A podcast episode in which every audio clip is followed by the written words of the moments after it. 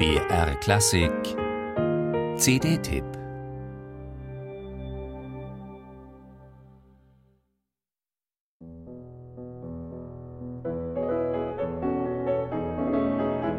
Tiefblaue Fjorde, steil aufragende Berge, unberührte Natur und sommerhelle Polarnächte.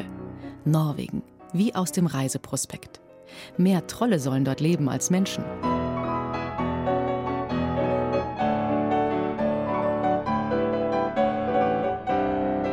Der norwegische Komponist Edvard Grieg hat, wohl unbeabsichtigt, für solche Reisebroschüren die passende Musik geschrieben, nämlich typisch norwegische. Momentaufnahmen wie mit der Kamera festgehalten. Grieg zoomt uns an ländliche Szenen heran, wenn Bauern ihre alten Lieder singen, ein Schmetterling über Sommerwiesen tanzt, ein kleiner Vogel in den frühen Morgen zwitschert.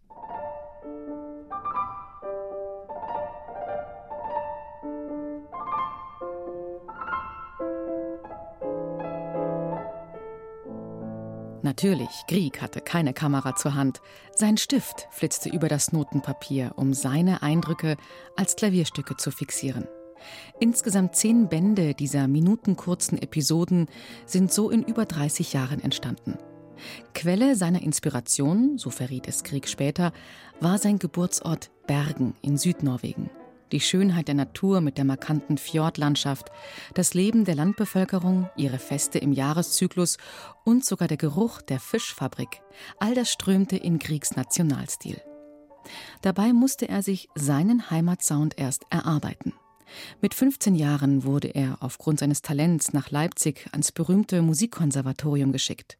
Ganz im Geiste von Beethoven, Schumann und Mendelssohn erzogen, machte ihn dann bei seiner Rückkehr der bedeutende Violinist Ole Bull auf die norwegische Volksmusik aufmerksam. Krieg fing Feuer und ein Reichtum an musikalischen Schätzen offenbarte sich ihm. Bis an sein Lebensende 1901 profitierte er von den alten Tänzen, den Märschen und Liedern.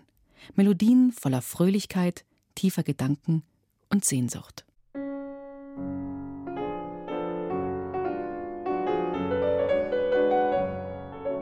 Sich in diese Welt der Naturidylle, der frechen Trolle und der Hochzeitstänze hineinzudenken, fällt der Pianistin Janina Fialkowska leicht.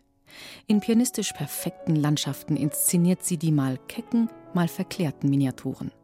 Rubato-reich sitzt sie neben dem Komponisten, um zum Beispiel an einem stillen Sommerabend über die Höhen und Tiefen des Lebens zu sinnieren. Ihr Ton ist abgerundet, wohl ausbalanciert. Nur ab und zu wird das Ganze leider von einem etwas sentimentalen Unterton überschattet. Doch wie man es besonders in ihren Chopin-Interpretationen schätzt, moduliert Fialkowska geschmeidig und organisch und vor allem mit tiefgründiger Weitsicht kriegskurze Episoden. Das macht die heimatlichen Momentaufnahmen groß und nicht nur für Skandinavien-Liebhaber kostbar. Der ideale Reiseführer ins sommerliche Norwegen für die Ohren.